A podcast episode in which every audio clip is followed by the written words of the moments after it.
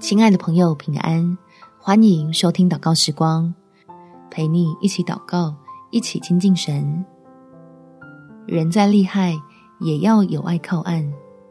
在耶利米书第三十一章第三到第四节，古时耶和华向以色列显现，说：“我以永远的爱爱你，因此我以慈爱吸引你，以色列的民哪，我要再建立你，你就被建立。”你必在以击鼓为美，与欢乐的人一同跳舞而出。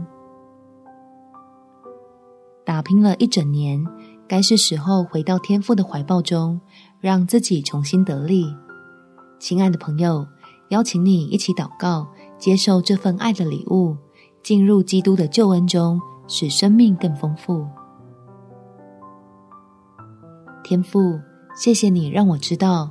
自己永远有个地方可以回来，不论外头曾经多有风光，或是经历多少风雨，都可以在你的爱里放下，享受单纯温暖的拥抱。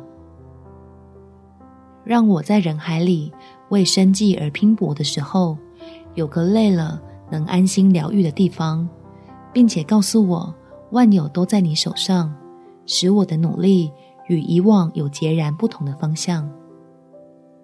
叫我活着，不再只是为还债尽义务，明白更是要蒙恩享祝福，好惊讶身上的担子真变轻省，对往后的日子充满期待。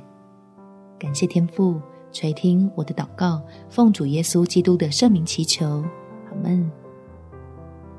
祝福你回到神温暖的怀抱中，有美好的一天。每天早上三分钟，陪你用祷告。来到天父面前，跟随他赐福的带领。